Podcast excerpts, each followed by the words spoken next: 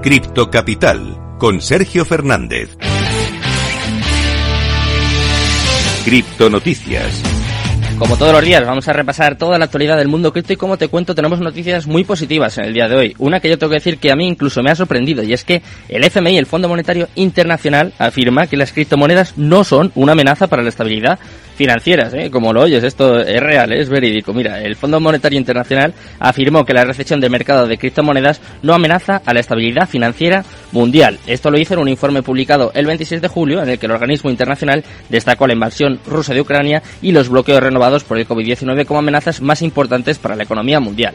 El FMI cree que la separación de Bitcoin del sistema bancario convencional evita que represente un peligro. Esta postura contradice sentimientos anteriores, como por ejemplo en abril de 2019 cuando Christine Lagarde que por entonces era directora del FMI, dijo que las criptomonedas tienen un impacto inequívoco en el sistema financiero y que además están revolucionando el sector bancario. ¿eh? Como veis, empieza, aparte de todos los bandazos que van dando, que esto es algo habitual, parece que empiezan a cambiar un poco su postura. Vamos con una noticia que no sé si le hará mucha gracia al Fondo Monetario Internacional, pero nosotros te lo tenemos que contar, y es que El Salvador disipa los temores de default tras anunciar una recompra de deuda soberana, mientras que el resto del mundo lidia con condiciones macroeconómicas sombrías, El Salvador se opone a la tendencia y ha anunciado que tiene suficiente efectivo para pagar los bonos de deuda soberana antes de que venzan. A medida que se acerca 2023, los economistas debatieron cómo El Salvador pretendía cumplir con el vencimiento de un bono de 800 millones de dólares. En un giro del destino, Nayib Bukele, el presidente del país, calmó las preocupaciones a revelar un plan de pago. Bukele afirmó en Twitter que su gobierno ha enviado dos proyectos de ley a la Cámara Legislativa para aprobar su plan de compra voluntaria de bonos de deuda soberana con vencimiento entre 2023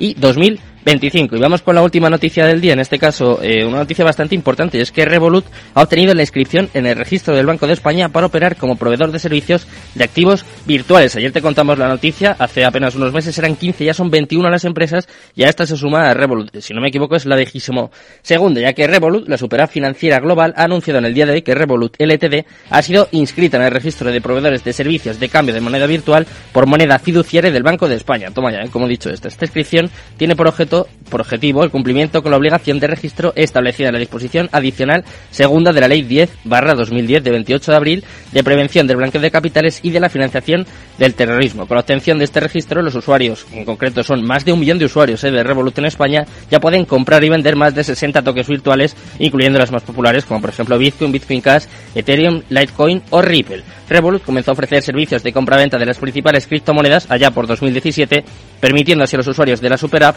la posibilidad de operar de forma sencilla con criptoactivos con inversiones desde solo un euro. Ya sabes las noticias más relevantes de las últimas horas, sabes cómo está el mercado. Vamos a conocer un pedazo de proyecto.